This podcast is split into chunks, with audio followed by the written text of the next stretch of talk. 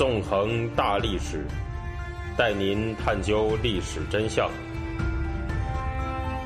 理解历史、现在与未来。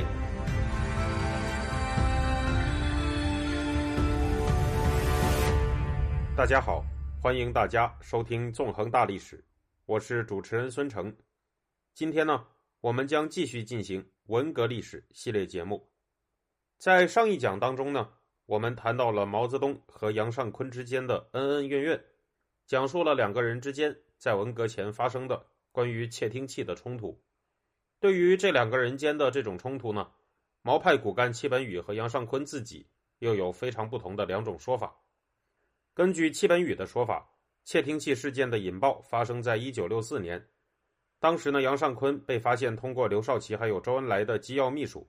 在毛泽东位于中南海的住所菊香书屋的卧室，还有洗手间安装了窃听器。这些窃听器只有米粒大小，被藏在肥皂盒里，而且在被找到之后，由毛泽东、江青还有大内总管汪东兴保留。杨尚昆本人的回忆录里面呢，则根本就没有提到戚本禹说的这些事儿，而是说，尽管中共中央在一九五六年之后对毛泽东本人的讲话有了录音的做法。而且这种录音呢，还曾经得到过毛泽东的同意，但是毛泽东还是在一九五九年生气的表示，说谁录音就开除谁的中共党籍。在一九六一年呢，毛泽东又追查起了对他和外宾见面的时候进行录音的事。这两种说法呀，可以说是南辕北辙，甚至呢谈到的都不是一样的事情。如果说戚本禹的说法是真的，那么针对毛泽东的这种录音行为呢？确实就是窃听，而且窃听的触角深入到了毛泽东的生活区域，甚至还有厕所。除此之外呢，进行窃听行为的呀，不仅只有杨尚昆，背后呢还有刘少奇和周恩来的影子。总的来说，如果这些全都是真的，那这真可以说是中共内斗里面一起围绕毛泽东的巨大阴谋事件了。但是如果杨尚昆的说法是真的，那么针对毛泽东本人讲话的录音呢？就完全是中共中央的公事公办，而且这种行为其实也得到了毛泽东的首肯。毛泽东本人则在首肯之后，又愤怒地表示：“谁录音就开除谁的党籍，而且还要追查他自己同意过的录音行为，可以说是喜怒无常，无事生非。”那这两种说法到底哪个才是正确的，哪个才是真的呢？文革史研究学者于汝信曾经就戚本禹关于窃听器事件的说法写过考证文章。在这里呢，就让我们来听一听他的观点。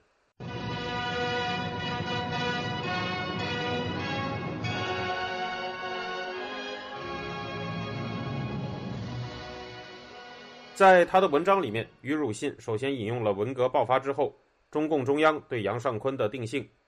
一九六六年五月二十四号，中共中央发布了文件，叫做《关于陆定一同志和杨尚昆同志错误问题的说明》。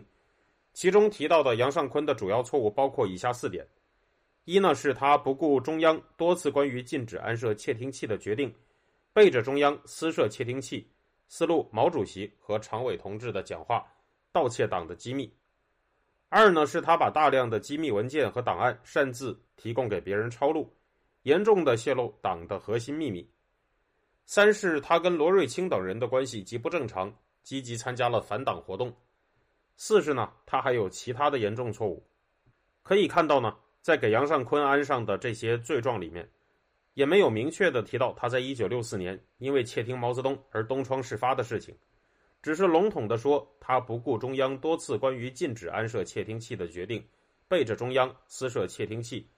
而且表示他私录毛泽东和常委的讲话，盗窃了中共的机密。于汝信还引用了另外一份材料。这份材料呢，是一九六七年八月，中共中央办公厅的造反组织“保卫毛泽东思想战斗兵团”公布的信息。这里面这么说，我读给大家听：大特务杨尚昆在他的后台老板刘邓及大党阀彭真、大军阀罗瑞卿的支持包庇下，为了达到篡党、篡军、篡政、复辟资本主义的卑鄙目的，长期以来背着毛主席和以毛主席为首的无产阶级司令部安设窃听器，窃听。偷听、偷录毛主席的讲话，盗窃党的核心机密，为四大家族反革命政变集团提供情报，进行反革命阴谋政变的罪恶活动。一九五九年，毛主席发现后，严厉指出这是一种贝利亚特务活动，并且指示追查是谁搞的，查出来要开除党籍。但是杨尚昆狗胆包天，对毛主席的指示置若罔闻，变本加厉地进行窃听活动，由过去使用的有线窃听器改为无线窃听器，继续在一九六零六一年大肆透露毛主席的谈话。这是一个重大的政治阴谋。这个政治阴谋不仅和国内他们搞反革命政变相联系，而且和国际上的反革命政治背景相联系。一九六一年四月，毛主席第三次发现有人搞窃听。责令邓小平彻底追查，邓竟违抗毛主席的指示，让杨尚昆主持这件事。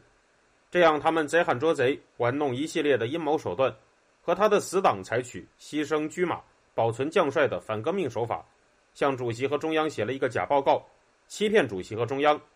当中央决定将过去所有窃听偷录的主席和中央其他领导同志的讲话录音交代销毁时，他又抗拒中央指示。背着中央，把讲话录音连夜组织人抄下来，继续进行反党反革命活动。这一段材料呢，可以说反映了在文革爆发之后，激进毛派对杨尚昆的详细指控。其中谈到了1959年，毛泽东因为自己被窃听而大怒，要求追查，而且表示查出来要开除党籍的事。此外呢，这一份材料也提到了1961年，毛泽东要求追查窃听的事情，而且表示毛泽东让邓小平追查这件事。邓小平呢，则是让杨尚昆进行追查，采取了贼喊捉贼的手段。总的来看呢，这份材料所反映的内容和杨尚昆的回忆录是都能对得上的，但是和戚本禹的说法呢，则是对不上的。不过，他也谈到了杨尚昆的回忆录所没有讲的东西，表示邓小平和杨尚昆向毛泽东和中共中央写了一个假报告，而且杨尚昆还背着中共中央把录音抄了下来。于汝信的文章还引用了第三份材料。是中共中央文献出版社在二零零一年出版的杨尚昆日记中出现的一条注释。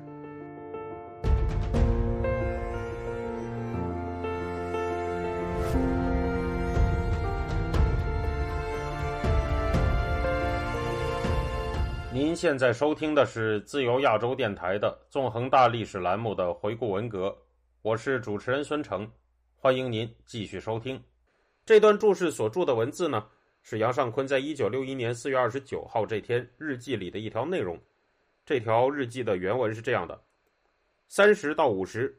约叶子龙、康一民、王敬先、高志、罗光禄、龚子荣等同志谈关于录音问题的情况。注释的内容呢，则是这样说的，我读给大家听：至一九六一年一月底至四月初，对毛泽东外出视察的谈话进行录音的情况。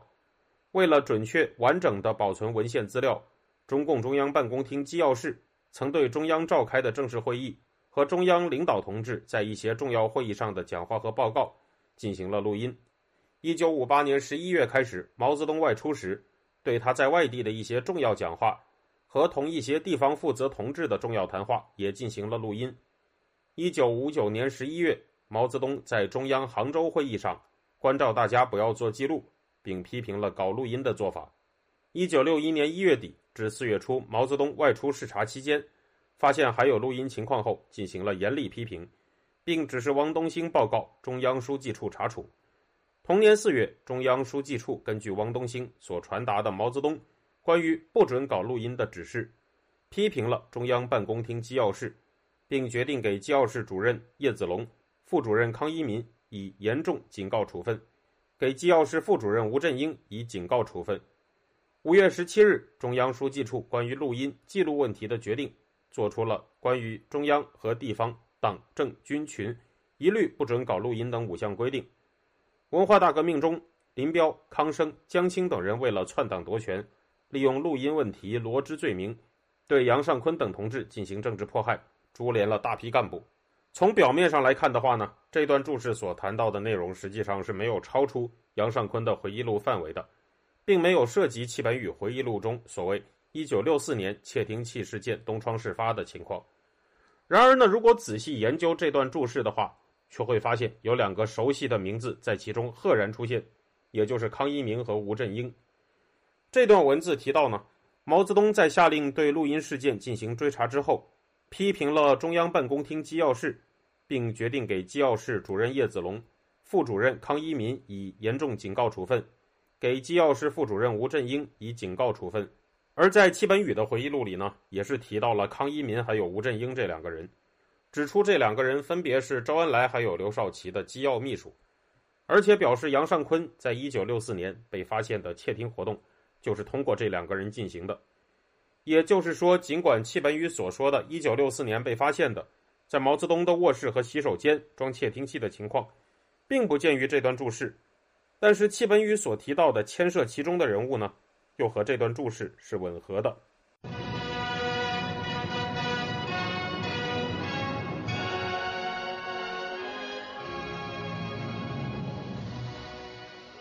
于汝信的文章还引说了一段一些没有点出姓名的在中共中央办公厅工作过的老人对录音事件的说法。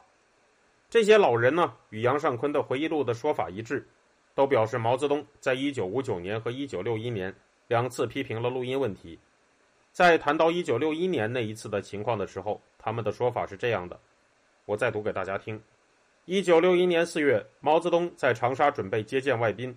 汪东兴告诉他会见客人时准备照相和录音，毛泽东就很不高兴，责问是谁批准录音的。本来毛泽东外出随行人员名单都需经汪东兴审定，这次带录音员随行也是汪东兴安排的。毛泽东说这件事你给我查。你马上给总书记邓小平打电话，让他查。至于汪东兴调查的结果呢，则是这样的：机要室负责人叶子龙、康一民、吴振英顾全大局，承担责任，向中央写了检讨报告。报告没有涉及汪东兴，叶、康、吴三人受了党纪处分。可以看到呢，根据这些老人的说法，康一民和吴振英两个人确实是牵涉进了这起事件的。这一点可以和戚本禹的回忆录互相印证。我读了这么多材料呢，可以看出来的是什么呢？除了戚本禹的回忆录之外啊，其实并没有其他材料提到1964年杨尚昆窃听毛泽东的生活区被发现的这件事。绝大多数材料呢，谈到的都是毛泽东在1959年和1961年两次反对对他的讲话进行录音。但是可以确定的是呢，康一民和吴振英这两个人，也就是周恩来和刘少奇的机要秘书。确实牵扯到了录音事件当中，这一点呢是可以由包括戚本禹在内的多方说法交叉验证的。毛泽东在一九五九年还有一九六一年反对录音的事情呢，肯定是确有其事的。戚本禹所说的一九六四年被发现的窃听事件，到底是不是真的存在呢？实际上还是要被打上一个问号的，因为这个属于孤证。但是呢，不管戚本禹所说的内容是不是真的。有一点是能够被各方的材料所确定的，那就是包括杨尚昆和刘少奇、周恩来的机要秘书在内的人们，确实曾经对毛泽东的讲话进行过录音，而对于这种录音活动，毛泽东本人是很不喜欢的。不过呢，毛泽东本人也确实曾经同意过对他的讲话进行录音，但是后来呢，又是出尔反尔，